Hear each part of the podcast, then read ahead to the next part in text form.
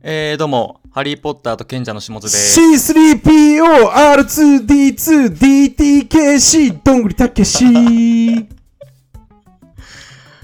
お願いしまーす。いそれ、僕も最近見てるんですよ。はい僕すごい推して るんで最近ムール最貝。近すごい推してるんでムール貝ですね。ムール貝いはいはい。やプレイヤーチェンジですあ、プレイヤーチェンジ。はいはい。まあちょっと知らない人はね。ちょちょっともうあのちょっと M1 の話しちゃっていいですかいや、ちょっとあの、ちょっと流れではいはい、いいですよ。あのー、かまあ怪奇怪奇っていうはい。お笑いトリオがいるんですけどはい。回帰。えっ、ー、と怪奇なんとかっていうイエス、どんぐり、RPG。イエス RPG どんぐり RPG かはいはい。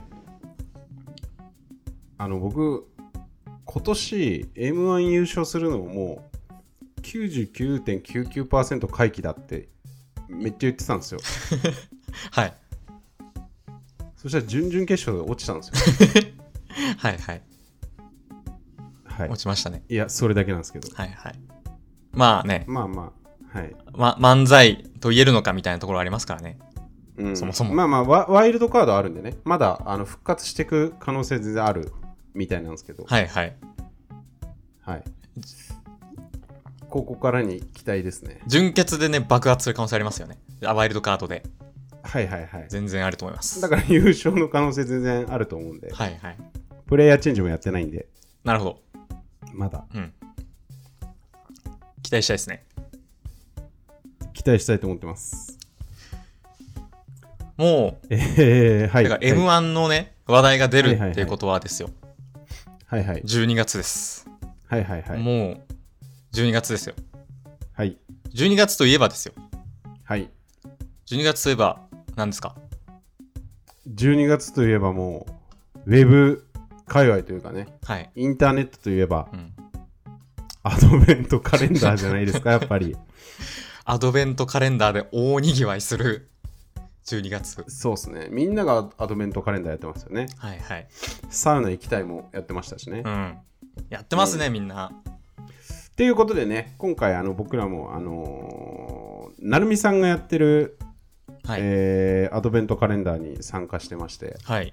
この音源を貼ってるのか、ちょっとノートの URL のを貼ってるか、ちょっと僕わかんないですけど、うん。えー、とこの「下食いラジオ」っていうのが毎月1日にあのやっててね。はい。改めて やってるんで改めまして。いや、なんか、なるみさんが、いや夜中にう、ん。えちょっと僕、その、なるみさんがこのポッドキャストのアドベントカレンダーやるよっていうツイートしてたその日、うん。なんか深夜だったんですよ、0時過ぎてて、はい。で、なんか、なんとなく見てたんですよね、サウナ帰りの疲れた体で。はい。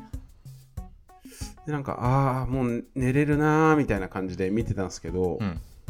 で、こう、なるみさんのエントリー見て、あアドベントカレンダーってそういえばあれだと、1日から25日までのやつだってなって、 12月1日から、そうですね。そうそうそうそうそう、うんうん12月1日から12月25日、はいクリスマスまでをみんなでこう日記でつないでいくみたいなはいはい。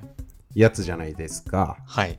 やつじゃないですかっていうかこの何なんでしょうねアドベントカレンダーってなんなんかか発発祥。祥はいはい知ってますいや、発祥がわかんなくて、でもなんか、リアルなカレンダーが多分あったんですよね、もともと。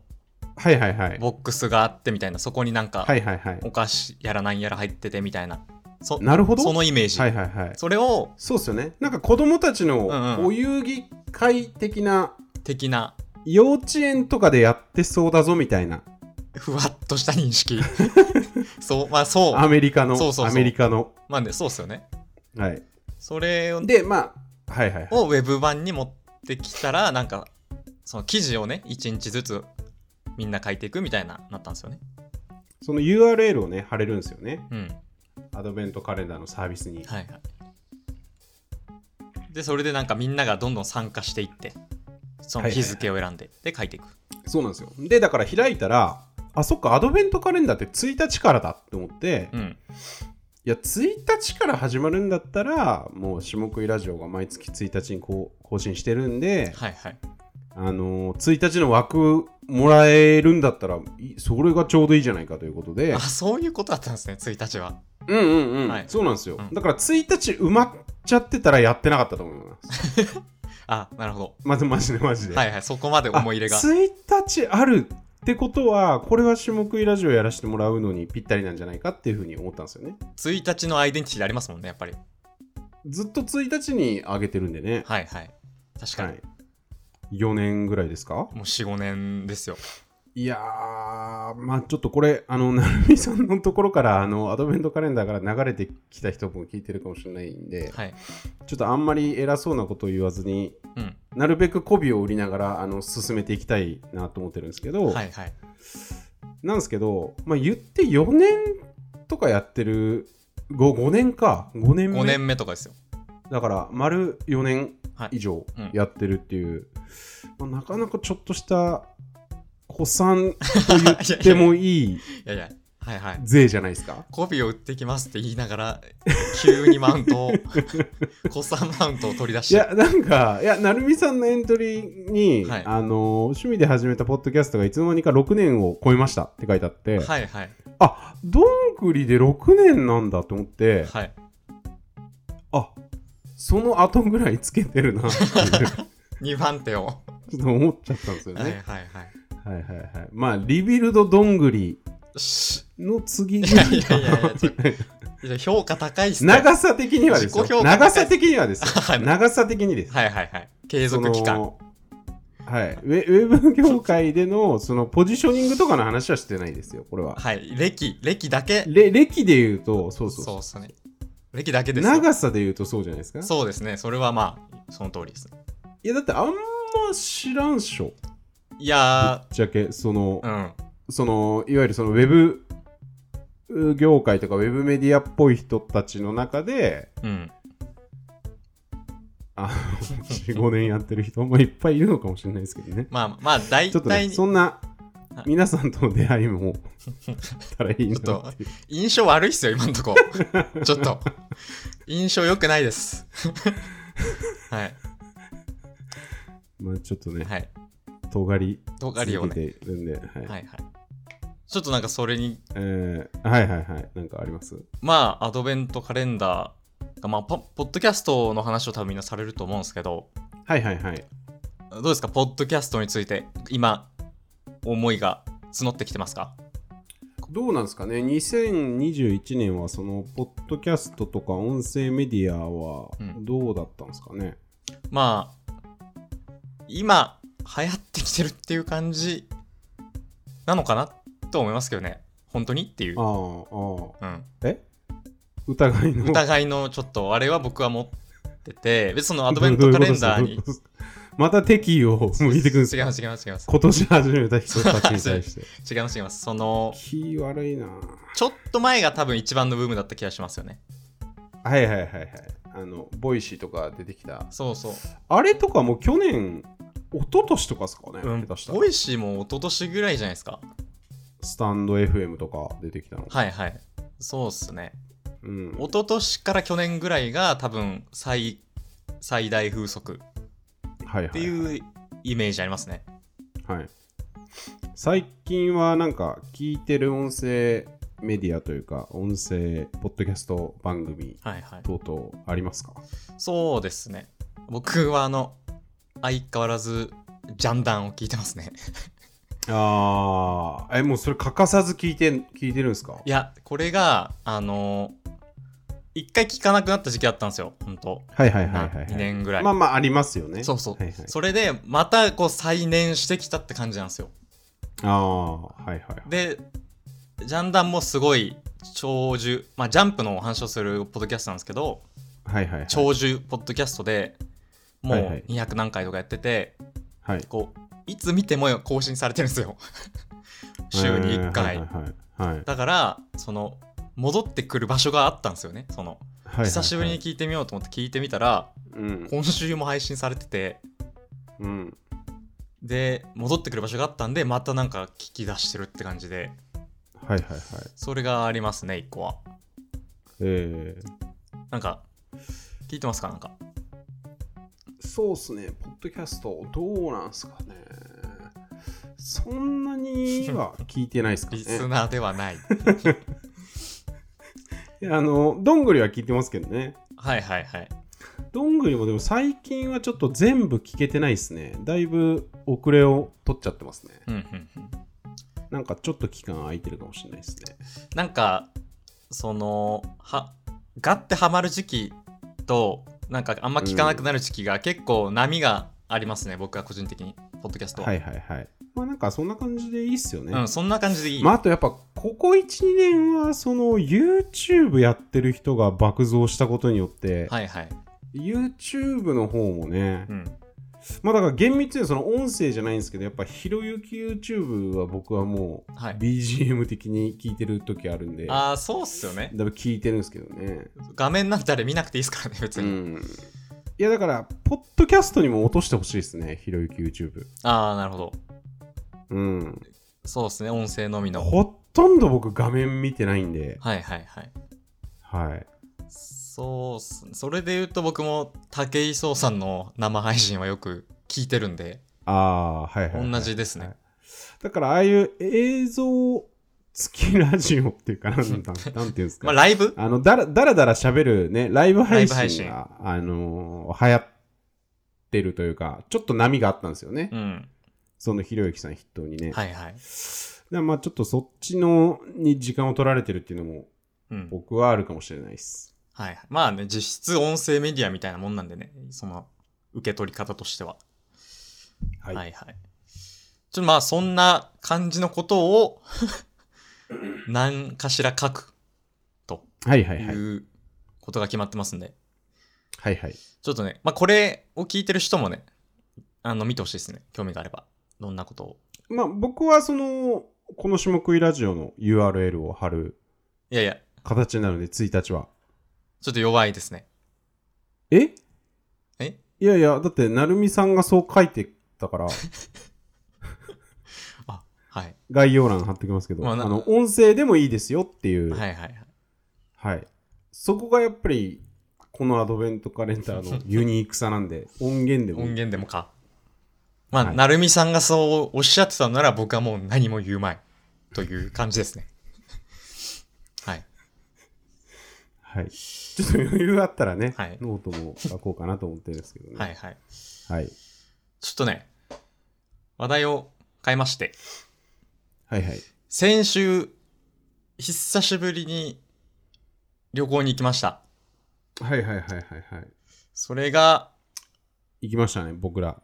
と僕らでね。ロケットベンチャーズっていう、その4人組の名前があるんですけど、まあ、ユニット名があるんですけど、いやいや、その名前は生きてないですよ。生きてないその、ロケ弁しか。あそうロケットベンチャーズをが最初あって縮めてロケベンっていうその4人組の、ね、グループ名になったんですけどはい。その4人でこうなんか年に1回ぐらいですかね最近はいはい。旅行にい行くみたいな流れがちょっとあって、はい3年連続ぐらいで、はいはい。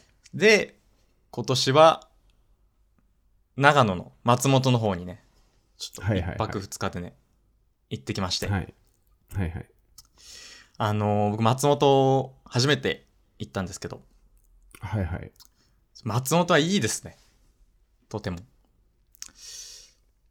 なんか、ま、長野市は行ったことあったんですけどこう松本市ってのはこう初めて行きましてねなんかいろいろおしゃれな街だとかなんかいい飲食店がたくさんあるみたいなことはうっすら聞いてたんですけどまあ良かったっすねトータルはいはいはい。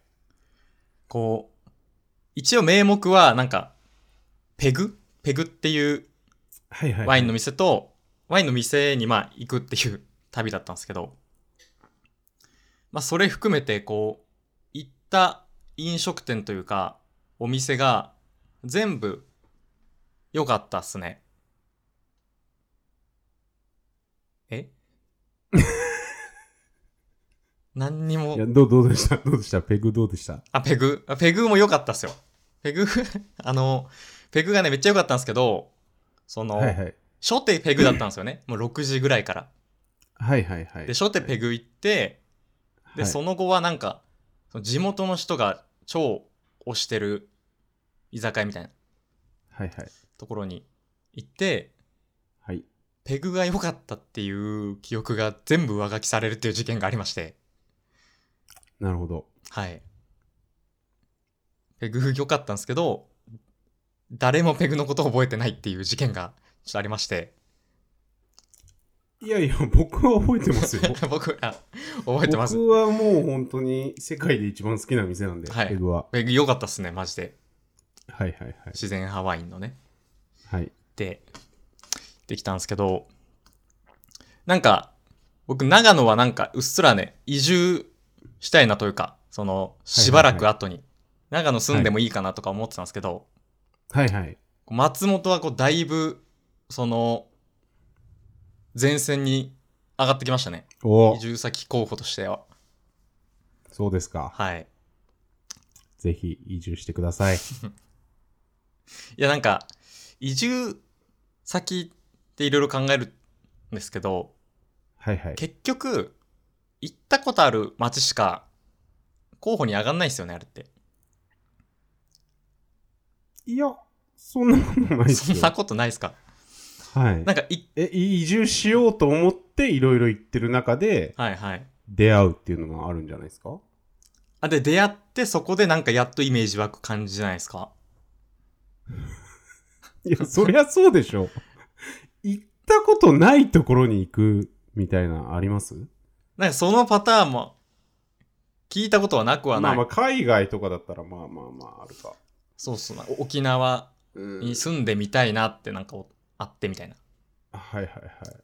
でや っぱ行ったことあるでしょ、でもそいつ、沖縄。いやもう教科書でしか見たことないっていう地理の資料集でしか見たことないみたいな、はい。だから結局やっぱその行ったことある中からしかそのうん移住先って選べないから、そんなことはないです。そんなことはないはい。いじゃあ僕の認識が誤や、って検討してから行けばいい話なんで。ああはいはいはいはい。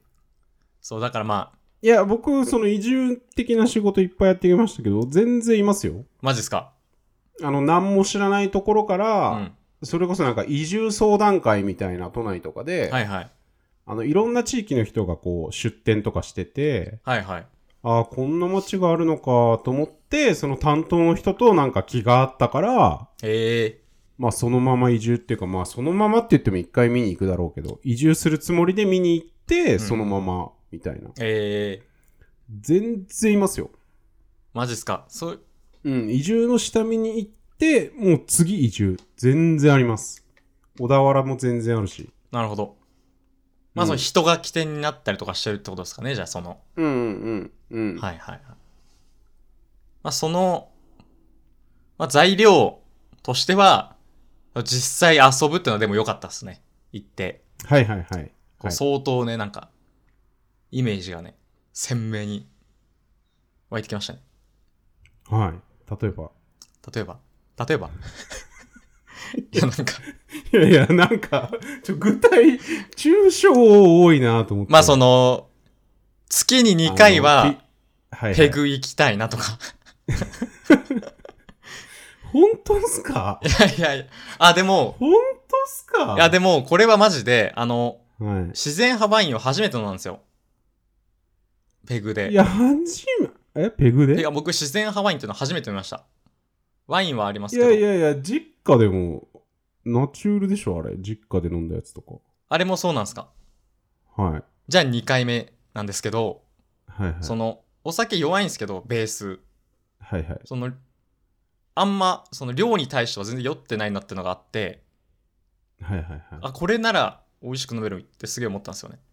え、結局さ、その後なんか瓶ビールちょっと飲んでたんだっけ飲みました。2軒目で瓶ビールをちょっと飲んだんですよ。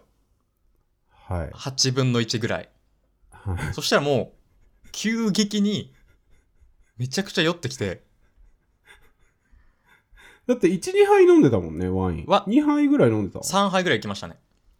ああ三いや、始末にしてはすごい飲んでますよね。みんなと同じぐらい多分飲んでますよね、割と。うん。で、あ、これ全然いけると思いながら飲んでたんですよ。あよはい今日は酔わないな、みたいな。うんで、。その感じで2軒目で瓶ビールをちょっと飲んだら、はいはい。めちゃくちゃ酔ってきて、はい。で、なんか、で、それは長野のその地元の人も、自然派ワインはなんか混ぜるとやばいみたいな。言ってたんですよう。ん。うん。うん。混ぜるとというか、まあ胃の中で混ざっちゃうと多分やばいってことだとう思ん、うんですけど、うん。うん。それがね、めちゃくちゃダイレクトに感じましたよね。はいはいはい。趣旨説明いきましょ趣旨説明します。えー、下食いラジオは毎月1日に下津食いしんが配信しているインターネットラジオです。主にインターネットの話題や森博氏や寺山修司について話す意義の浅いラジオです。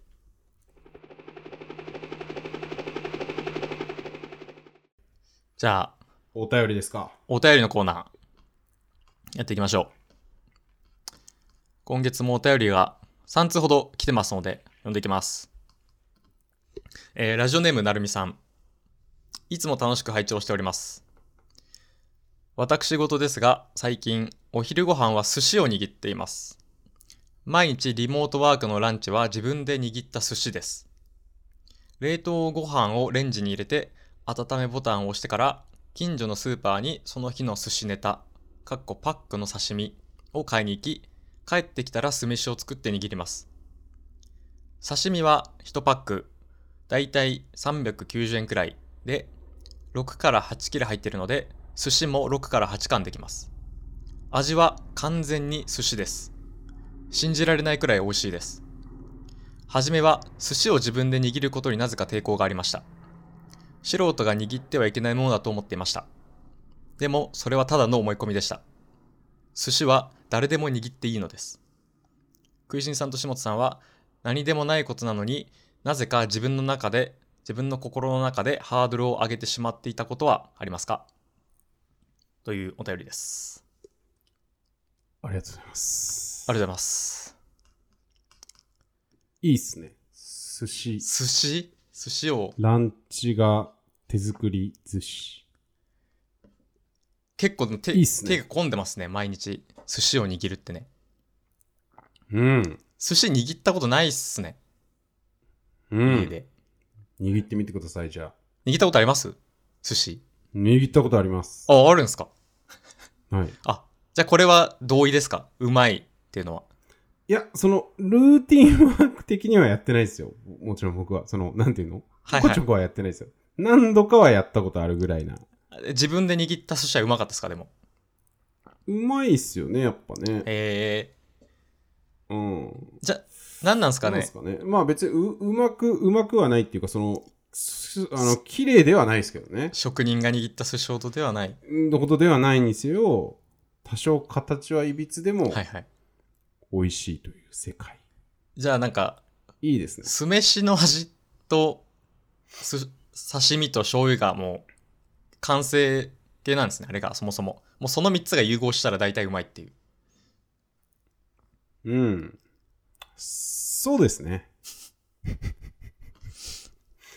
まあ、丼でもうまいしね。それを、確かに。漬け、漬け丼とかそれですもんね。うん。まあ自分で作るのが美味しいんじゃないですか、やっぱ。まあ自分で握ったっていう満足感がうん乗ってますからね、はネタに、はい。はい。オンされてるわけですからねあと、めちゃくちゃリアルな、テクニカルな話すると、うんみんな、刺身を冷蔵庫から出してすぐに食べ過ぎだと思うんですよ。はいはいもっと、小1時間ぐらい置いてから食べた方が美味しいです。えー、冷えすぎてないだか方がら、寿司、あ、そうそうそうそう。えー、寿司を握ると、いい感じに刺身が熟成するんじゃないかって思ってます。僕の予想では。寿司を握るとえどういうことですかあのーこ、この時で言うと、その、だから刺身をちょっと出してるじゃないですか。はいはいはいみんな冷蔵庫に入れてた刺身うをんパッと出してそのまま食べようってなっちゃうじゃないですか。はいそうっすね1時間前に出した方がいいんですよ。はいはいで、このなるみさんで言うと、刺身を、そのまま、うん。あの、なんていうんですか、冷蔵庫に入れてないじゃないですか。はいはい。か、買ってきてそのままポンって置いて、はい酢飯を作ってるわけですもんね。そその間に。その酢飯を作ってる10分15分の間に、はい。刺身がいい感じに熟成して ます。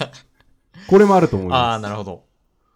まあなんか、ステーキとかも言いますよね。その、ちょっと出しといた方がいいっていう。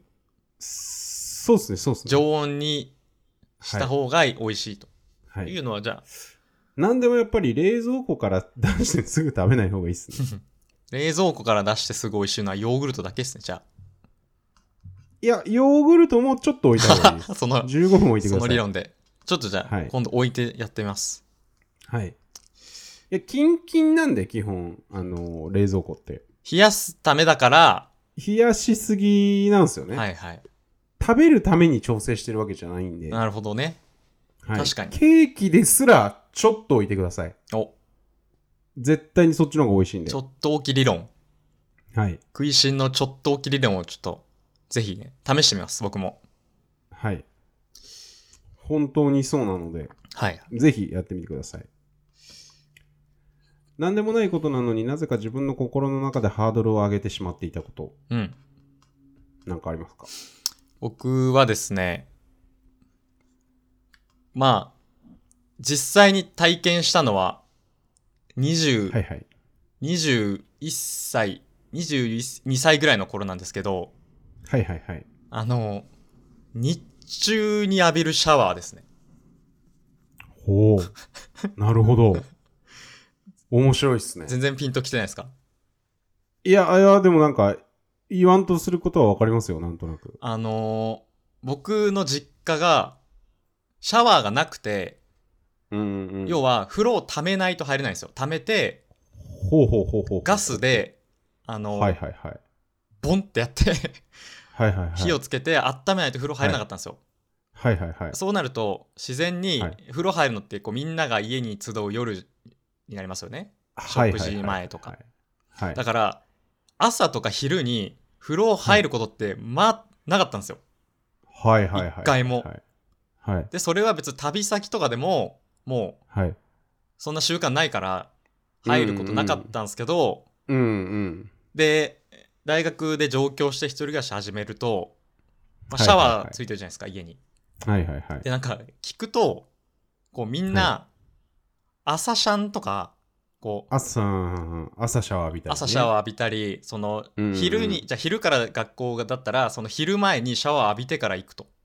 はいはいはい。っていうようなことをみんなやってるって聞いたんで、はいはい。初めて僕もそこで昼にシャワーを浴びるっていうのをやってみたら、はいはいはい。あめっちゃええやんってなって、昼にシャワー浴びるの、さっぱり、はい昼までもさっぱりしていいんだっていう、はいはいはい。それがなんかこう自分の心の中で、なんかね、ね、やっちゃいけないみたいな、あったんで、 その、贅沢すぎるってい贅うこと沢ですすか。ぎるというか、もはいはうい。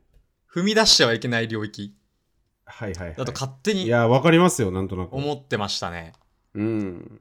なんか、うん、やっぱ、あれっすよね。なんか、温泉とかも、うん、やっぱ、その、最近な気がしますけどね、その、昼過ぎとか夕方とかに行っても気持ちいいって感じるようになったの。ああ、はいはい。なんか、そもそも夜、夜じゃないのみたいなう。んうんうんうん。風呂とか温泉とか行くの夜だけでよくねみたいな。体を清めるだけのあれですよね。うんうん。朝から、朝風呂とか朝から温泉やってて、うん。なんでじじいたち朝から来てんねんみた いな、なんとなく思ってましたけど、はいはいまあ、だんだんやっぱ、あ、気持ちいいなっていうのがなんか分かるようになってきましたうね。ん。うんめちゃくちゃ贅沢な営みですよね、だから。朝とか。贅沢っすよね。昼間うんのお風呂。贅温沢。泉。贅沢ですよう。ん。本当に贅沢。だから、未だにちょっとやっぱ昼にシャワー入るのちょっとためらえますもん。未だに。はいはいはい。はい。なんか、あ、いい、いい、いいか、とか、ちょっと思うし、昼今日入っちゃうけどいいか、みたいな。えーうん。ありますね。寿司を握るっていうのもちょっと面白いですね。なんか、そうっすね。なんか僕はあんま見つかんなかったんですけど。ちょっとなんかひねり出してくださいよ、おな便んりさっかき。確認して。まあでも、い今現在まさに上がってることがあって、はいはい。車の購入ですね。あー、それちょっと思いましたね、僕も。うん。はいはい。いや、なんか、買ったら別に買うだけなんだろうけど、うん買って保険入ってみたいな。うん。なんか、え、どうやって選んでんだみんなみたいな。みんながね、買って持ってるわけだけど、うんその一歩目のなんか見えない壁ありますよね、なんか。うん。なんなら、あの、地元の仲間とかってもう高3の時にぐらいから買ってたりするわけですよ、みんな。はいはい。うん。とかね、社会人1年目高卒で社会人1年目みたいな。そうっす。免許取ってすぐ。もうもう乗りますよね。やっぱそこから10、20年とは言わないけど、17、8年経っちゃってるんで、うん。車買うかっていうのはちょっとハードル上がっちゃってますね。確かに。今まさにどこで買うかとかもすごい難しいですしね。その、買う場所ね。買う場所めちゃくちゃ難しくないですかわかんないですうね。ん。D、そのトヨタとかのお店に行くのがいいのか、なんか、うん。カーセンサーとか、ウェブでうん。見るのがいいのかとかも、まあ、それはまあ単純にでも、心の中のハードルもだし、実際にハードル高いですね。うん。そこそこ。まあ、あとやっぱ中古カーセンサーとか見ても、その、もちろん数字はわかるけど、はいはい。だから何なのかっていうのが全然わかんないじゃないですか。ああ、意味するものが。結局、そうそうそうそうそう、4年落ちだと何で、10年落ちだとどうなのかもわかんないし、確かに何万キロ走ってるとどうとかなんかみんな言ってるけど、はいはい。結局それがどうなのかっていうのが、こう体感としてあんま分かってないっていうはいはい。のはね、ありますよね、すごい。一発目はそうっすね。うん。はいはい。逆にだからね、毎月言ってますけど、あの、引っ越しは僕はめちゃくちゃ心の中のハードルが低いんで、ああ、なるほど。でみんなすごいなんか言われるんですよね。あ、引っ越ししたのみたいな。大変だったでしょみたいな。お疲れとか。はいはいはい。確かに。えでも僕もうシームレスに引っ越しでき るんで、はい。常に引っ越しながら生きてますもんね。え、え、いつ引っ越ししてましたみたいなのめっちゃ言われるんですよね。はいはい。うん。で僕もう本当にノンストレスでシュッシュッシュッって引っ越しできる人なんで、はいはい。だから、みんななんか引っ越しのハードル高えなと思ってますね。もう最近会った知人と食いしんさんの話ちょっと出たんですけど、はいはい。西荻に住んでると思ってましたね、まだ。えー2。個前ぐらい。はいはい、はい。だからやっぱ、えーってなりますよね。そんなもうステップ踏んでんだって いう。反復横跳びでもうどんどん違うとこ行ってるじゃないですか。。うん。まあ、あと、お金もったいないから、おすすめはできないですよね確かに。まあ趣味マですジね。で無駄金なんで。はい、すごい高いや、尚趣な味です。本当にもう趣味。趣味。うん。うん、もうそれが好きでやってるっていうだけなんで、はい。まあ確かにね。そこが、だから、お金もったいなくないっていうのは、うもん。う趣味としか言いようがないですよ ね。ぬいぐるみ買ったりするのと同じレベルというか、はいはいはい。い、や、本当に趣味ですね。フィギュア買うのと一緒っすね。一番だからプライオリティ高いですよね。人生においては。うん。そうなんですよね。あとい一個だけ僕、いいですか、ハードル。あ、まだあるんですかはいはいはい。これはまだハードルが今上がりきってて、はい。超えてないんですけど、はいはい。マッサージですね。あー、言ってましたね、この間もね、マッサージの話。そうですね。あの、ロケ弁旅の車中でもちょっと話したんですけど、はいはい。あの、整体というか、あの、揉みほぐし的な、こり、こりを取る的なマッサージが、はい。はい。に行ったことなくて、え、本当にマッサージに一回も行ったことないんですか本当に行ったことないです。お金を払ってそういう施術を受けたことがなくて、へー。病院とかありますよ。整骨院とかはありますけど、はいはい、その手もみん的なやつとかうんうんうん対古式とかそういうのがないんではいはい。ごちごちに今だからハードル高いっすねうん。マッサージ行くのみたいな思っちゃっていや、 ます行かなければいいんじゃないですか。でも気持ちいいって言うじゃないですかみんなもうないと耐えられないって、まあ別にそんな変わんないと思いますけどね。ああ僕ぐらいだったら別に、うんうん、そうそうそうそうそう。そうそうそう。まあであいれやだからば、ね、これ、まあ、もうま何回も言ってるし、下食いでも話したことあるかもしれないですけど、はい基本もうマッサージとかサウナとか、はい30からなんだ よ。そうはいはい。30から理論。だって、回復するじゃないですか、20代なんて練りゃ。そうっすね。今のところ。うん。はいはいい。や、だから僕も本当サウナにしてもそうだし、うん。あの、マッサージとか整体とかもなんか定期的に行かないとしんどいなってなったの、本当ここ数年の話ですけどね、言うて。じゃあ30になってからですね。なんなら20代の時も何回か行ったことあったけど、うん。なんか、まあ、あんまりだなってなってた。へえ。大人が言うほどの効果は感じなかった。はうん ないなっていう。いはい。それは自分が疲れてないっていうだけ です。ね、レア回復するんで。じゃあ、20代とかで、やれ、マッサージだ、やれ、サウナだって言ってる人は、うん。いやいや、まだその真髄分かってないでしょってことですか。いや、もちろん全員とは言わないですけど、うんまあ、6、7割ぐらいはフェイクだと思っていいと思い ます。ああ、本当に。いや、だからその、ザ・サウナのベベさんとか、はいはい。あベの、ベさ野ん田クロアクションベベさんとかいるじゃないですか。はいはい。まだ20代かなまだ20代か、最近30代になったぐらいだと思うんですけど、うんまだ20代か。始末とかと同じぐらいか。うーん。いや、だからやっぱすごいっすよね。うんうんうん。急に。いや、だからもちろん20代でもガチ勢はいるし、いると思うんですよ。はい何割かうんは。うん、ただフェイクのやつが多いフでェすイ。ク野郎が 紛れてる。いや、そうっすよね、絶対。その、だって温泉とかもさ、俺ほんとそんな、結構最近っすよ。温泉気持ちいいわーってなって。 はいはいはい。そんなにだって温泉好きなわけある ?20 代前半とかで。びちゃびちゃになるやん。そうっすね。びちゃびちゃにはなりますね。いや、僕結構ずっと、あ、びちゃびちゃになるなと思ってたんですけどね。びちゃびちゃデメリットの方が大きいと思ってたんですね。うん。はいはいはい。びちゃびちゃになって、びちゃびちゃにして、それいちいち拭いてお、金払って、お金コーヒー牛乳飲んで。どういうことやねんっていう。はいはい。ああ、そうっすね。じゃあまだ、疲労が溜まってないですね。じゃあ、まあ20代はね。いや、だから、20代はっていうか、本当に疲れてたら行き別に行けばいいと思うんですけど、始末は疲れてないっていう話だったんで、そうっすね。確かに。疲れてないのに行っちゃうと、うん。あのー、だから、ずっと無駄金を払わせ続けるられることになるからさ。はいはいはいはい。フェイクのための。そうそうそうそう確かに。あと、体がやっぱ覚えてっちゃうんで、うんうんうん。あのー、まだ本当覚醒剤と一緒なんですよね。 ないとダメだ、ないとダメだってなっちゃうんで。あのサイクルの絵ですね、覚醒剤の。うん、そうそうそうそうそうそうそうもうどんどん欲しくなっちゃう。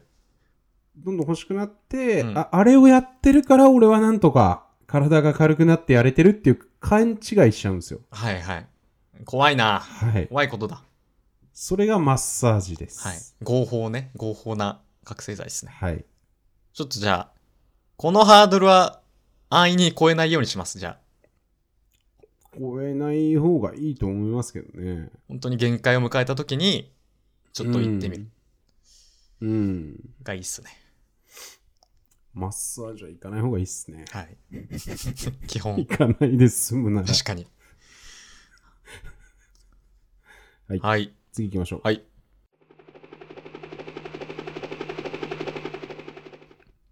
えーラジオネーム、移動し始めた神さん。下食いさん、こんにちは。先日、食いしんさんが小田原に引っ越しされたとノートで拝見しました。引っ越すにあたり、他にも検討したエリアはありましたかお二人ともども、お二人ともどこでも働けるお仕事をされていると思うので、今後住んでみたいなぁと密かに気になっているエリアがあれば、それもぜひ教えてください。ちなみに私は別府に住んで温泉を制覇したいです。下食いラジオのオフ会もまた小田原で開催できるといいですね。楽しみにしております。ありがとうござありがとうごいざま。いますす。移動し始めた神さんがまた送ってくれましたね。はい。えー、ありがとうございます。はい。小田原以外に検討したエリア。うん。ちょっと僕も気になってました、それはえ。ーと茅ヶ崎と本久毛沼本公家沼。はいはい。と小田原、三択で探してました。最後の最後は。えー、じゃあ、湘南か箱根みたいな感じですね。ブランド的に言うと。はいええ小田原と箱根を、え違いましたかど、どういうことですか箱根がブラン、どういう意味ですかそれ。なんか、全国的に認知されてる致命的な、小田原の人に本当に殴られる んで、気をつけた方がいいですよ。あ、ちょっと失礼しました。ちょっとに認識が間違ってました。単純に。箱根か。 箱根かなんですか湘南。湘南じゃないですか。はいはいはい。まあまあ、そうっすよね。うん本公家沼は、本久ゲ湘南沼へえ。本公家沼、まあ、江ノ島のちょっと上って感じですね。はいはい。うんうんうん。もうでも、えまあ、藤沢とも言うし、辻堂とも言うし、はいまあ、江ノ島に歩いていけるみたいなエリアですね。はいはい。と、茅ヶ崎と。うんう。んうんうん。まあだから住んだことないとこ行きたかったんで、本当は本公家沼が良かったかなって思ったんですけどね。結局、その最後に残ったのは全部神奈川の海沿いっすね。いずれも。まあそうっすね。まあそれはまあそういう感じかなって思ってました。へえ、もう、あの東京から離れるのであれば。千葉とか埼玉も一応あるじゃないですか。東あ、京。なん1ミリも検討してないですね。人生で1秒も検討したことない。か、角が立つな。いやいや、だって地元なんで。あ、まあ、そうか。神奈川は地元が基そ本の、ね。ち千葉とか埼玉はがいどうこうっていうんじゃなくて、はい。あの地の利というか普通にあの好きだし、うんうん。よく知ってるしっていう意味で神奈川の方がいいよねっていはい、うはい。ことで、まあ、神奈川の海沿いエリアかなっていうまあでもその前段階では、うん。えっと多摩川沿いとか川沿いのエリアとかも見てましたはい、はい、はい。もうじゃあ、神奈川の東京寄りの感じですよね。場所的には。そうっすねそうっすねうん、う、ん、うん。うん、はい、はい。だから、まあ、海がいいけど、まあ、東京よりだったら川でもいいかなと思ってました。へえ。近近所に川があるとか。あ、そうなんすね。水だったら何でもよかったんですね、割と。そうっすね。湖でも OK。へ湖でも OK ですよ、もちろん。え。まあ、湖だとね、まあ、あんまないんで、そもそも全国。その、湖が見える賃貸とかっていうのも、確かに。ほぼほぼないんで。滋賀県まで行かないとないですね。琵琶う湖。ーうんん。うーん。はいはそうっすね。だから、富士五湖エリアとかだと、本当にあんまりないんでい。。そうっすね。まあそれもあの一瞬考えてましたよ。湖も。まあ、それこそ富士五湖周り。富士五湖周りとか。あの辺ってでももうなんか賃貸というかもうなんか別荘的な扱いじゃないですか。まあ別荘みたいなのか、えっ、と、いわゆるリゾートマンションっぽいノリのものはが、いはい。中古マンションとして売ってるみたいなのもある、あったみたいですけどね。へえ。まあでもそこまで詳しく見なかったですね、結局。うんうんうん。こっちでいいやってなったんで。なるほど。まあね、利便性もちょっと落ちますしね、割と。そうですね。ネットとかで、まあ、茅ヶ崎、本久毛沼、小田原うをん最後まで見てて、うんもうそこはぶっちゃけほんとなんか、部屋ベースでというか、もう引っ越しの日付が決まっちゃってたんで、はいはい。えっと、茅ヶ崎と本久毛沼は、はいまあ多分その、リモートとかが増えてきてるから、その、神奈川の、うん。に引っ越してきてる人すごい多いんですよね、今。めちゃくちゃ多いっすね東。京東京から出てきてる人が、はい、多い。だから部屋がすぐ埋まっちゃって、うーん。あの、本公家の不動産屋さんに行く時間とかがちょっと取れなかったんですよね。っはいはいはい。ていう中で、この日っていうドンピシャで、なんかいい物件が全然なかったんで、うん。まあちょっとなんかむずいかもなーってなって、うんうんまあ小田原の方がまだ部屋がちょこちょこ、まあ選択肢があったんですよね。はいはい。部屋の形とか間取りの感じとか距離とかうん。うんうん。まあ、だからその辺を踏まえて、まあ結局だから、えっ、と、まあそういうその借りる時の都合プラス、んまあ移動を考えた時に新幹線があった方が楽だよねっていうので小田原にしました。うーん。うんうんうん。もう本当にそれですね。部屋、最後は部屋。そうですね。あー、なるほど、ね。まあ、あと、茅ヶ崎とか湘南はね、出づらいんですよね、東京に、とにかく。まあ、そうっすね。まあ、茅ヶ崎の方がまだ、あの、出やすいかな。く本久ゲ沼とかはなん。逗子、うん。本久ゲ沼は一回藤沢に出て、はいはい。そっからみたいな感じなんですよね。はい。湘南新宿ライン。か、まあ、その、あの、小田急江ノ島線からこう、新宿に繋がってるやつがあるんで、うーん。まあ、鈍行だったら新宿まで、あのー出れたりするんですけど、はいはい。下北、代々木、上原、新宿まうで。ん。鈍行っていうか、急行か。うんうん。まあ、それはそれでって感じなんですよね。うんうん。てか、11月の引っ越しって別にそんな多くないじゃないですか、一般的に。はいはいはいそれでもやっぱ、賃貸埋まってるぐらいもう人いっぱいなんですね。う本ん。国沼っとか。ていうのもあるし、まあ、そもそも物件が少ないですね、本国沼は。多分。ああ、なるほど。うん。なんか、別荘地帯というか、うんうん。あのーそういう感じなんですよね。うんうん。賃貸が少ないエリアっす、うんうん。えっ、と、茅ヶ崎とかと比べても。はいはい。なるほど。茅ヶ崎はね、ほんと部屋で出てこなかったっすね。へえ。多分人気なんだと思うんですよね。茅ヶ崎とか辻堂とか。そうっすね。うん。僕、なんか、あの、すぐ埋まってってたし。うんうん。いうん。や、辻堂、茅ヶ崎、鎌倉あたりは本当知ってるだけでも何人も引っ越してきてますね。東京から。うん。そんな感じですよね。そうっすね。僕の周りもすごい越してってますよ。うんうん。茅ヶ崎辻堂。流出がすごい。うん。お二人ともい。や、だからね、茅ヶ崎辻堂エリアは本当に友達多いし、うんまあいいかなって思ったんですけど、はいはい。うん。まあやっぱ移動がちょっとだるいっすね、電車移動が。やっぱ出張のことを考えたときに、うん。新幹線が、とにかく東京駅とかに出られた方が楽っていう、もうそこが大きかったっすね。なるほど。茅ヶ崎にしても、本鵠沼にしてもね。羽田まあ、ちょっと出張の民にはあんまり向いてないっすよね。出張の民。はいはい。うん。引っ越しの民でもありつつ、出張の民でもありますもんね。そうっすね。うん。確かに。うーん。でもう一個前の段階で言うと、うん。えっ、と、もう福岡に部屋借りようかなってのも思ってました。ああ、なるほど。もうそっちまで行っちゃう。うん。はいはい。で、月の半分ぐらい福岡にいて、うん。で、月の半分はまあ小田原とか東京にいるみたいなうんうん。のも結構ガチで考えてて、どっかでタイミングが合えばそれに移行しようかなって思ってます。ええー。いいっすね。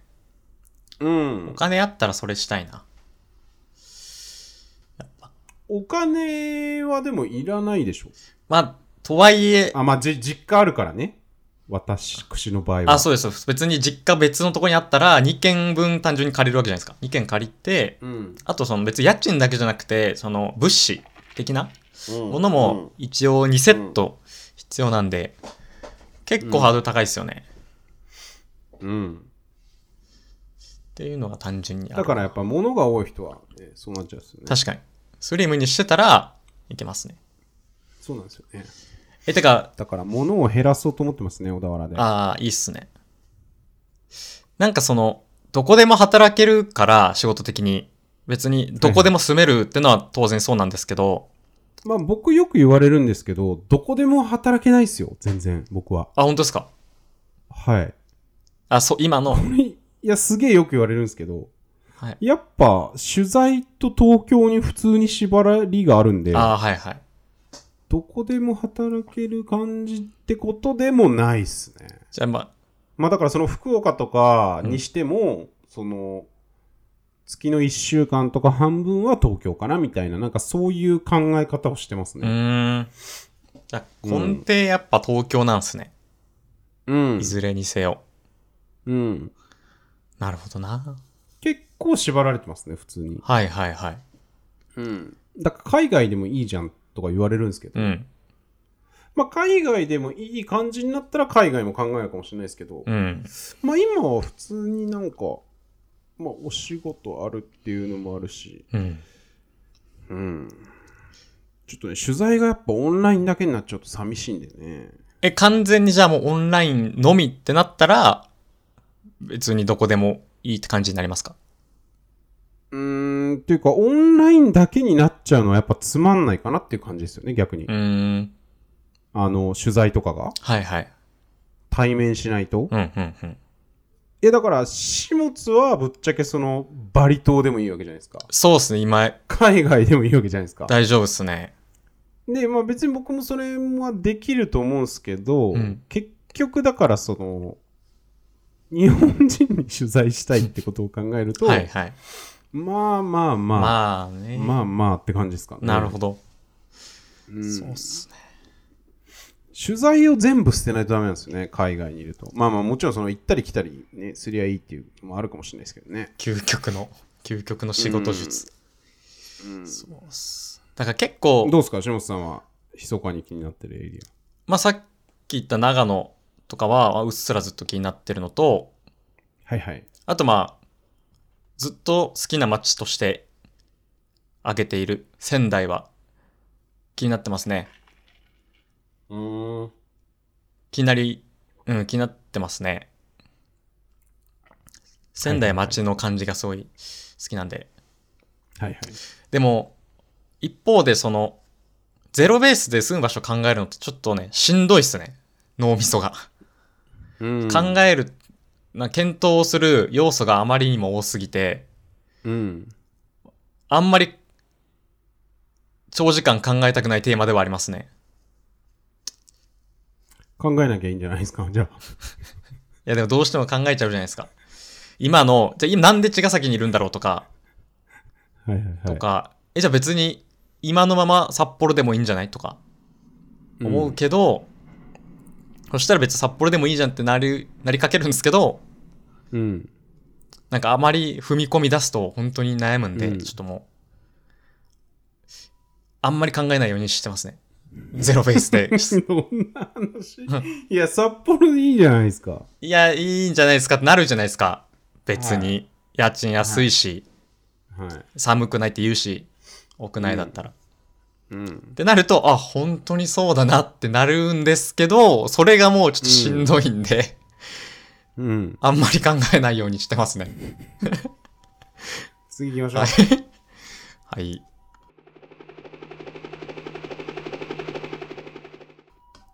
えー、ラジオネーム中堅さん。クイジンさん、下本さん、こんばんは。中堅です。僕の家の周りには、ケンタッキーフライドチキンがありません。小説みたいな。小説みたいな、なんか、一文ですね。しかし、CM を見て急に食べたくなることがあり、その度になぜ近所にないんだという気持ちになります。お二人は、なぜこのチェーン店が家の近くにないんだというようなことはありますかそれではこれからもラジオを楽しみにしております。という、あありりがとうございまます。KFC が近くにないそうで。はいはいはい。はいはいこれはきついな。あ、僕、僕これ読んだ時に一個だけもう、はいもう本当に。に毎日のように思ってることがへー。ある。んですけど、はい。まあ、ズバリ、松屋ですね。へー。、松屋がうん。最寄り駅になくて、うん。もうしょっちゅう思ってますね。松屋があればって。松屋ってそんな食べたくなるの松屋めちゃくちゃ好きなんですよ。もう、へー。松屋のまあ、牛丼。あ。はいはいはとにかく好きで、い。はい。だからそれがないのが辛くて、本当に。はいはいはい。辛いなーって思う時ありますね。へうん。ー。松屋へ好ーきすぎてちょっと株買いたいなって思った時期あるぐらいですね。へー。何が好きなんですか味味、まあそうっす、あのなんか、松屋の牛丼には、焙煎黒七味っていう七味はいはいはいがはいついて。て、はい。まあ最近なくなっちゃったんですけど、それは。あ、そうなんですね。なくなりました。はいあれがめっちゃくちゃうまいんですよね。うまかった。へだからあれを食べによく行ってたんですけど、ー。え、牛丼にあれをかけるんですかあれをかけますね、牛丼に。へー。ちょっとね、それは今の家での、かなり数少ない不満ですね。え、一番近くだとどこにあるんですかそれがち、平塚茅ヶ崎駅なんですよ。あ、え茅ヶ崎駅にはあるんですかありますけど、に2駅電車乗んないといけないんですよ。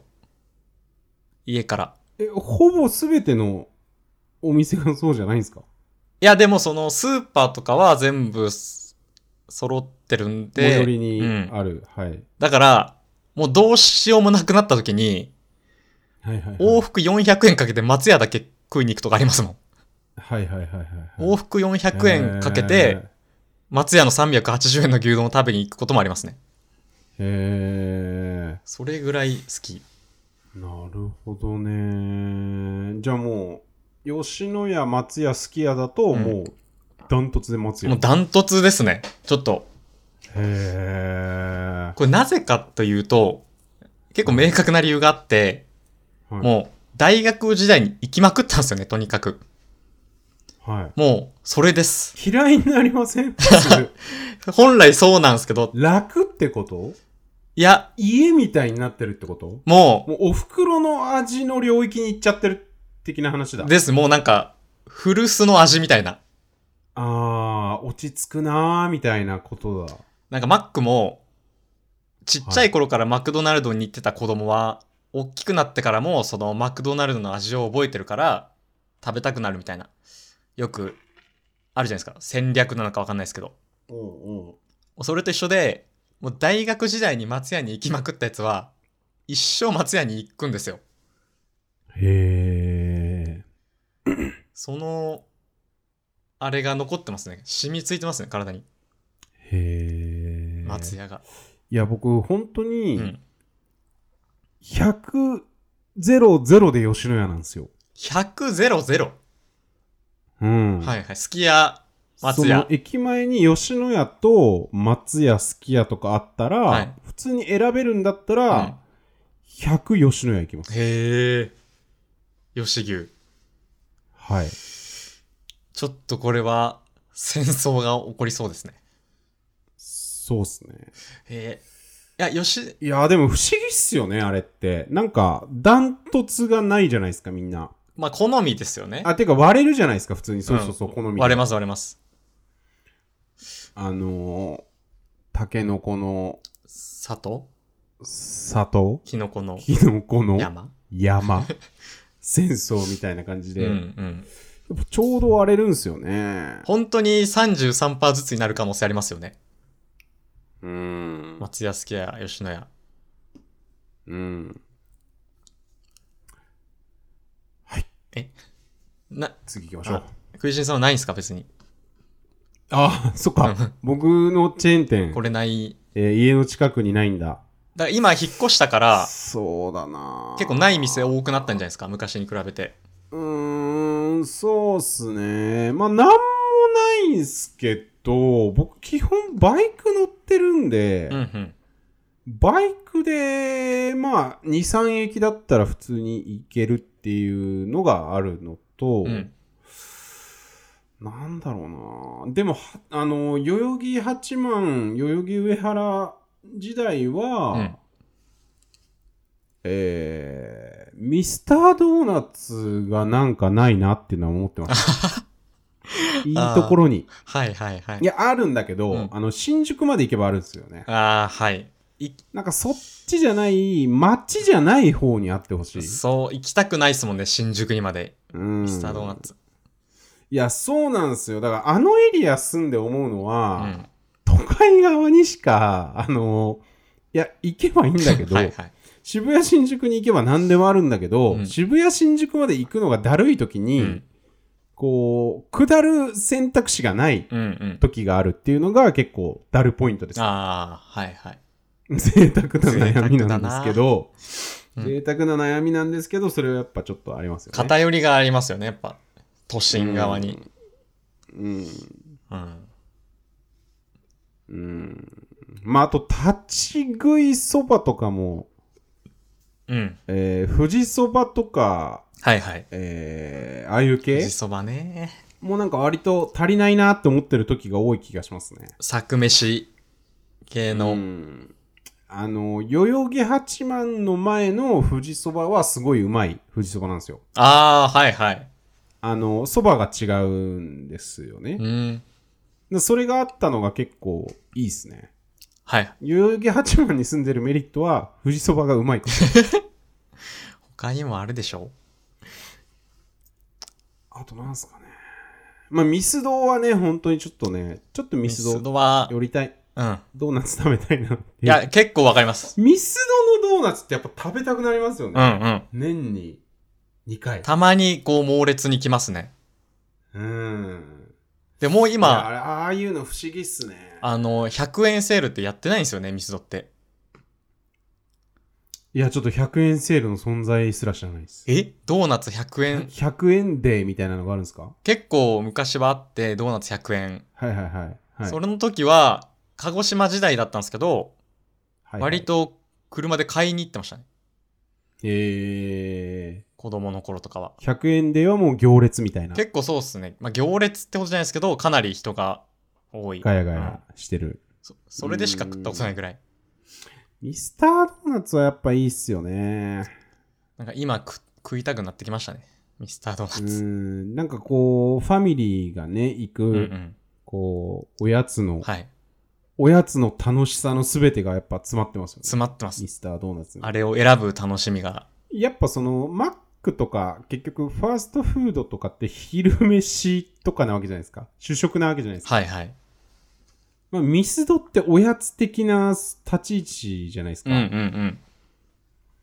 すごいですね、やっぱミスドは。あのー例えば、その、差し入れとかで、あのー横長の箱あるじゃないですか。ミスドが。はいはいはい。あれを誰かが持ってきて現れた時のうん高揚感すごくないですか、へえ。これ確かに。俺はわかんないですかいや、わかるわかる。わかりますかうん。あれ嬉しいっすよね、なんか。いいっすね。はい。ミスドはいいと思います。ミスドがある街に今度はちょっと引っ越したいです、僕も。はいはいはい。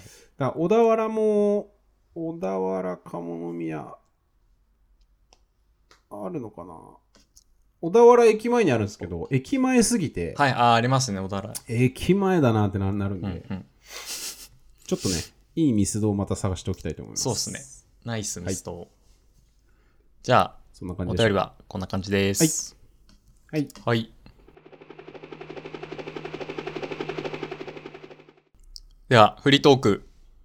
はい、フリートーク。はい。えっ、と、僕はね、ちょっとね、用意してきたのがあって、お、えー人気のバラエティ番組、っていうかまあお笑い番組っていうかはい。バラエティ番組、うんトップ5を下津が予想するコーナーなんですけおー、ど、はい。何の話かっていうと、うんとあるサービスがありまして、うん。トルネモバイル、うん。使ってないですよね。使ってないです。えっと、僕、テレビの録画をナスネでしてるんですよ。はいはいはい。ナスネっていう、うん。ナス的な機能も持ち合わせた、録画できる、なんかソニーのやつで、録画システム。あの、プレステやってる人は、あの、知ってる人多いんですけど、あの、プレステと互換性がすごい高いんで、はいはい。で、僕はソニー全然使ってないのに、ナスネだけ使ってるんですよ。はいはいはい。なんでかっていうと、録画したテレビを、えっと、スマホとか iPad でも見れるんですよ。ナスネだと。はいはい。えーそのトルネモバイルっていうのを使って、うっん。ていうのがあるんですうね。ん。で、そこで、えっ、と、録画、んみんなが録画してるのが、ランキング化されてるんですよ。うーん。はいはい。で、1位何々、2位何々ってなってるんで、はいはい。ちょっとトップ5をね、始末に当ててもらおうかなと思ってます。はい。はい。これ結構難しいお題っす ね。はい。もういろいろパンパン言ってもらえればあ、、じゃあ、5個は、制限時間90秒しかないんで。 5個あげるんで、はいはいはいはい。 1個でも入ってたら、はいはい、はい。勝。ち。いや、勝ちとか負けとかないです。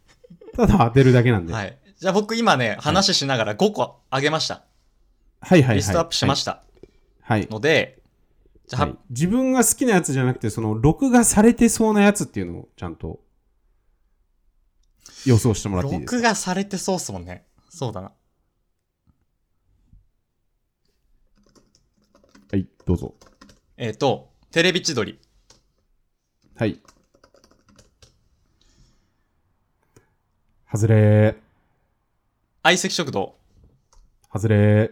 月曜から夜更かし、外れー。霜降りバラエティ、外デれー。プリーグ、外れー。水曜日のダウンタウン。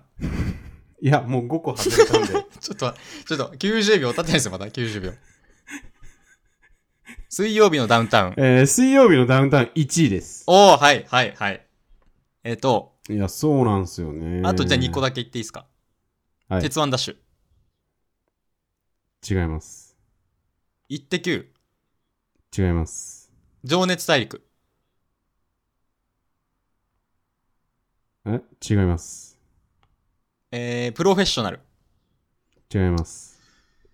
はい。いや、普通にお笑い番組っす普よ。通にお笑い番組うん。し、うん。なんだろうな、これ、プレステ世代がそうなのか、どっちかっていうと、僕らというか、僕の世代っぽいニュアンスが、まあ、あるっちゃあるかな、みたいな。あ、今ので分かりました。1個。はい。ロンドンハーツ。ロンドン発4、5ん、 4位4で位。す。おー。 5位です。ドラマ入れ入れて5位です。はいはいはい。じゃあ1位と5位は今当たりましたね。はい。いいやー、ちょっと、いっすか、終はわい、りで。もうちょっと出ないですね。え、2、3、4は、え、知ってますか、僕は絶対に。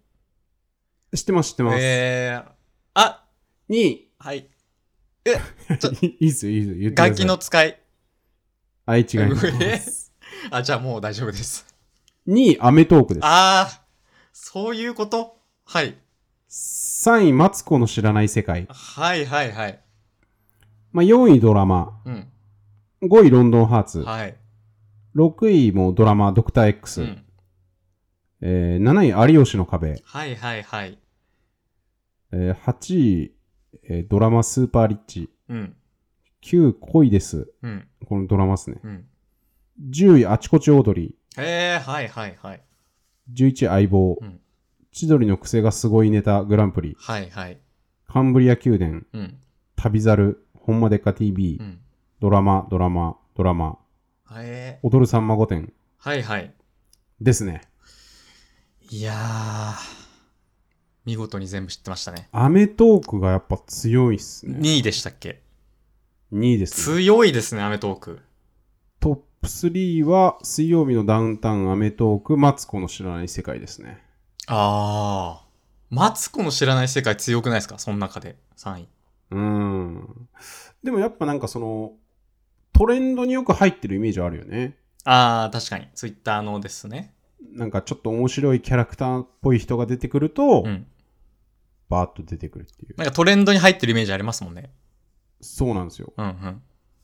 あちこちオードリーも入ってます。えー。やっぱ深夜帯多いっすね、じゃあ。録画。だから、そういうこともあるかもしれないっすね。なんか7、 10時、11時台とか多いかもしれないですね。ですよね。7時台、8時台はほぼないですね。ないっすね。なるほど。楽器の使いとかはじゃあもう入ってないんだ。あんま人気ないのかな。入ってないっすね。あと、さんま御殿も低いっすね。その中だと。低めというか、うん。やっぱり。うん。テレビ千鳥とか入んないですね。うん。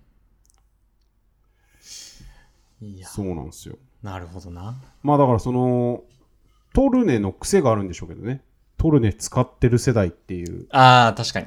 一般の録画ランキングとはまた微妙に違いそうなんで。トルネ使ってる人って、もう、ど、偏見ですけど、はいはい。 30代以上の男性ってイメージありますね。そうっすね。実際、多分合ってんじゃないですか。そう、わかん実ない際多分そうっすよね。うん、あるなんかプレステ世代だと思うんで、うん3、40代男性が一番多いんじゃないかなって感じがしますようんね。うんうん。しかも、リテラシーがある程度高くないと多分使いこなせないイメージがあるんで。うん。どうなんですかねでもプレステやる人はね、プレステやってりゃできますよ。あ、本当ですか逆に、プレステ持ってないと、うんあの、ちょっとリテラシーがないとできないんですよ。はいはい。むなんでかっていうと、全部その基本操作とかがプレステの画面でやってくれっていう風になってるんで、はいはい。プレステの画面でできないやつはこのやり方でやってねってなってて、はいはい。ナスに直接入って って、PC ブラウザからやる場合は直接入ってってみたいなのをやんないとダメなんですよ。はいはい。うわ。で、基本本当にプレステ持ってる人向けって感じなんうで。ーん。はい。え、プレスいテや、でもね、あい、はい、はい。持ってましたっけ最近のやつ。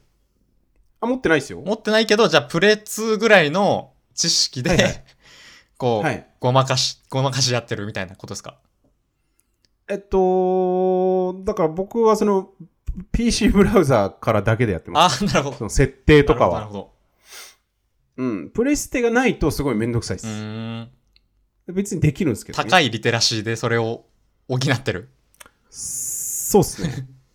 なんでかっていうと、まあでも今のレコーダーできんのかな今のレコーダーって iPhone とか iPad に転送して見れたりするんですかねあ、見れると思いますよ。なんか、ありますよね。見れるんだ。そういうのなんかある気がアしプまリす。でうん。それができるのが、ナスネじゃないとできないと思ってたんで、はいはい。ナスネでやってますね、僕は。最近のはそできないと思ってたっつ うか、まあ3、4年前は選択肢があんまなかったんじゃないですかね、多分。そうですね。確かに。多分ですけうど。ん、はい。今はさすがにできそうっすよね。まあそんなこともね、言うてますけど。はい。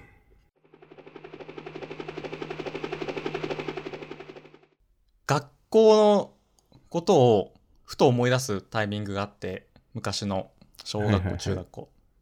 はい。はいで、まあ学校なんでいろいろ授業を受けるじゃないですか。はいはい。で、まあ、ほぼ覚えてないんですけど、学校での授業のことって。はいで。も、こう何個か強烈に覚えてる授業ってあるなって思ったんですよ。えー未だにこれだけはなんか覚えてるみたいな。そはいはいはいそれはその、内容でもいいし、その雰囲はい気とか、その自分が感じたはいとはい。はいで。もいいんですけど、それがちょっと何個かあるなと思って、はいはい。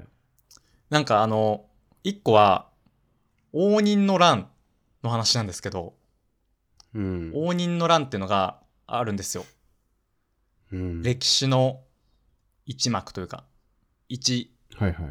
一シーンで。はい。で、それが1467年なんですよ。お応仁の乱が起きたのはが。いはい。はい。で、その時に、その歴史の先生が、あのーなんかノートに書くときに、その応仁の乱を。はいはい。いつも右手で書いてる人は、それを左手で書いてくださいと。1467年を。うん。いつもと違う逆手で書いたら、うん。なんかその変な記憶として絶対に覚えるから、左手でそれを1467年を書いてくださいって言われて、へーばっちり。未だに覚えてるんですよ、それを。へーなんか、めちゃくちゃそれを鮮明に覚えてて、へーあ、すげえ言ってること当たってるわと思って。面白いですね。それがちょっと一個と、狙い通でり。狙い通通りなんですよね。もう、り。狙い通り先生ですね。中、中1とか中2なんで、ほんともう15、6年とか。へーそれと、あとは、高専、高校の1年生の一番最初の授業で、数三ってやつをやったんですよ。はい。数三っていうのは、何ですかね、数学の中のジャンルなんですけど、はいあ、の、1の1乗とか、n のはい。 5乗とか、それの計算みたいなのするんですよ。はい。 n の5乗かける n の6乗イコールみたいな。はで、い。それをやるんですけど、なんか高校の序盤でそれをやるのは相当珍しいらしく、その一般的に、ほうほ高うほう校の。中では。はいそ。れで、もう、何にも分かんなくて、それが、その計算が。あまりに分からなすぎて、はいはいあはいあ、うん俺もう積んだわって思ったっていうのが、へー一個猛烈にちょっと覚えてる出来事ですね。へーこれを俺は5年間やらなきゃいけないんだと思って、本当に絶望したんですけど、へーそれがなんか、高校の時の授業でめちゃくちゃこう、超未だにね、覚えてるエピソードなんですけど、えー、こういうのってあるよなっていう話なんですけど、はいはいはいはい。なんか、え、スーサン C って書いてますけど、これは何すスーサン C だと思います。その正確には。そのジャンルを表すと、えそんな、ー、えで、結果追いつけたんですか結果は、あのーほぼ一番ぐらい追いつきましたね。うーん。それはもう、ただただ頑張ったんですけど、わかんなかったかなりに。う。へえ。すごいっすね。でもやっぱ、高専ってやべえって思いましたね、その時に。何それみたいな。へえ。ほぼ呪文なんで、こう中学3年から見たら、はいはいはい。めちゃくちゃビビりましたね、あの時は。え、塾とかは行ってなかったんですか中学の時は。中3の時に中三行ってましたね、1年間。ああ、へえ。でもなんか、古事記は何ですか古事記って書いてああ、る。古事記も、なんか、古事記の授業を高専の時に取ってたんですよ。はいはいはい。なんか選択制の授業が何個かあって、へえ。その中でで。僕、古事記を、古事記と哲学を選んでたんですけど、はいはいはい。古事記と哲学がめちゃくちゃ好きで、その授業の中で。へえ。すごい成績も良かったっすね、だから、古事記と哲学。で、なんか、はいはいはい。古事記っていろいろ登場人物が出るんですけど、なんはか、いはいイザナギ、イザナミとか、はいはいはい。なんか、アマタケル、アマと、アマテラスとか、ヤマトタケルとかいろいろ出るんですけど、なんかそれを研究してる先生がいて、へえ。そ面白いですね。その人がすごいちゃんとストーリーを一から教えてくれたんで、はいはいはい古事記ってすげえ面白いなーってのを、その時感じましたね。へえだから古事記はなんか未だにあれは面白いものだって思ってますね。ストーリーとして結う構ん良かった気がしますね。へえ。っていうのが、まあ、ちゃんとやっぱいい先生からそういう風に授業を伝授されたらちゃんと覚えてるし学びになってるなっていうのがねありますけどはいはいはい。学校嫌いで有名な空心さんはどうですかねそうっすね。ちょっと考えてたんですけど、うんやっぱ覚えてないっすね。聞いてなかったですか授業は全然もうなんかいやいや、聞いてましたよ。聞いてた、うんノートとかもなんか取ってたまあ、撮ってたっすね。はいはいはい、いや、なんか断片断片は覚えてますけどうんうね。んうんうん。なんか、そうですね。授業中に友達が先生のことを詰めて、先生が泣いて帰っちゃったとか、なんかそういうことしかちょっと覚えてない。嫌な学校だな。 かわいそうに先生も若いっすよ。今思うと。詰めちゃダメですよ、先生を。荒れてる学校。うん。まあそんなもんっすよ。湘南の海沿いの、神奈川の海沿いのあ中学あ、はいはい。なんすかね。いや、だから本当あんま、あ誰だろうな。まあでも高校の時の英語の先生とかの話は、まあ多少覚えてるっすけどうね。ん、高校。はいはい。うん。あと株、株、株を抜くおじいちゃんの話みたいなのなかったでしたっけ教科書で。教科書で。ちょっとあの、教科書も中身が変わってると思うんで、あんまわかんないですね。株の話ぐらいですかね、覚えてるのは。ちょ、それ以上のこと覚えてないですけはど。いはい。株を抜くおじいちゃんの話。そう国語の教科書とかもないですかあの話とか。うーん、ちょっと覚えてないですね。まあ、覚えてる方がおかし、特殊かもしれないですね。授業の内容を。はい。なんか、走れメロスとかは、うっすら覚えてますけどね。はいはい。あなんか、こんな話してたなーみたいな。 でも、うっすらしか覚えてないですね。具体はもう本当思い出せないですね。えー、はいはい。うん。その、だから、走れメロスをやったよねーってことは覚えてるんですけど、うんうんうん、羅生門もやったよねってことは覚えてるんですけど、ああ、ありましたね、羅生門。それ以上は覚えてないっすねうんう。んうん。うーん。まあ、国語はやっぱ割とできたような気がするっていう記憶はありますよね。なんか書くのが得意だったんですもんね、割と。そうっすね。やっぱもともと、すすごい書けたんうで、ん。 書くのはできそたん。な感じですかね。うん。いや、でもその応仁の乱の話すごいっすね。いや、本当僕もすごいと思いますね。その当時は、どんな乱なんですか応仁の乱は。応仁の乱はどんな乱うん。誰と誰が何をするやつなんですか応仁の乱は、まあ、日本国内の話ですよ、確か。まあだからやっぱ年号ぐらいしか覚えらんないってことそうでそすう、ね。限そんだけやっても限界はそこにありました ね。まあなんか、京都とかあの辺の乱です。だったような気がする。そうですね。はい。はい。いいっすかちょっとじゃあ僕最後に、はい、どうぞ。あのー紅白歌合戦のうん。出場歌手が発表されたぐらいなんですよ。これ収録してるのが。そうですね。発表から数日後ぐらいな。うんなんかメンツが、メンツ見ましたうっすら。